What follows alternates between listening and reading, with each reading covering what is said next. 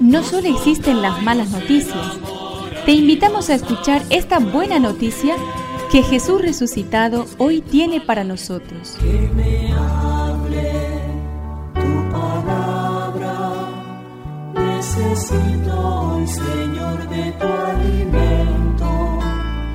Hoy en todo el mundo se escuchará esta palabra. Lucas 6 del 43 al 49. En aquel tiempo dijo Jesús a sus discípulos, No hay árbol bueno que dé frutos malos, ni árbol malo que dé frutos buenos. Cada árbol se reconoce por su fruto. No se recogen higos de los espinos, ni se cosechan uvas de las zarzas. El hombre bueno saca bien del tesoro de bondad que hay en su corazón. El malo saca el mal de su maldad, porque de la abundancia del corazón habla la boca. Porque ustedes me llaman Señor, Señor, y no hacen lo que les digo.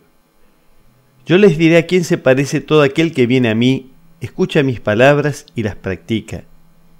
Se parece a un hombre que queriendo construir una casa cavó profundamente y puso los cimientos sobre la roca. Cuando vino la creciente las aguas se precipitaron con fuerza contra esa casa pero no pudieron derribarla porque estaba bien construida. En cambio, el que escucha la palabra y no la pone en práctica se parece a un hombre que construyó su casa sobre tierra, sin cimientos. Cuando las aguas se precipitaron contra ella, enseguida se derrumbó, y el desastre que sobrevino a esa casa fue muy grande. Tu espíritu, necesito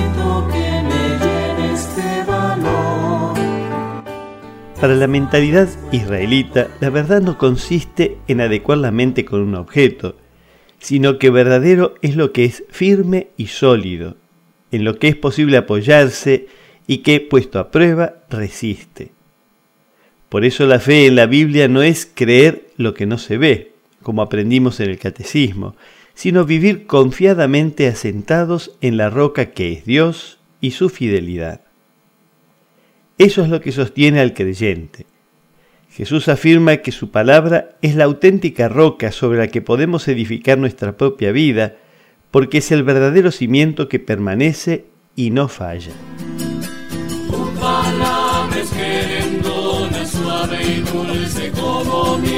Es una contribución de la parroquia catedral para este año misionero diocesano.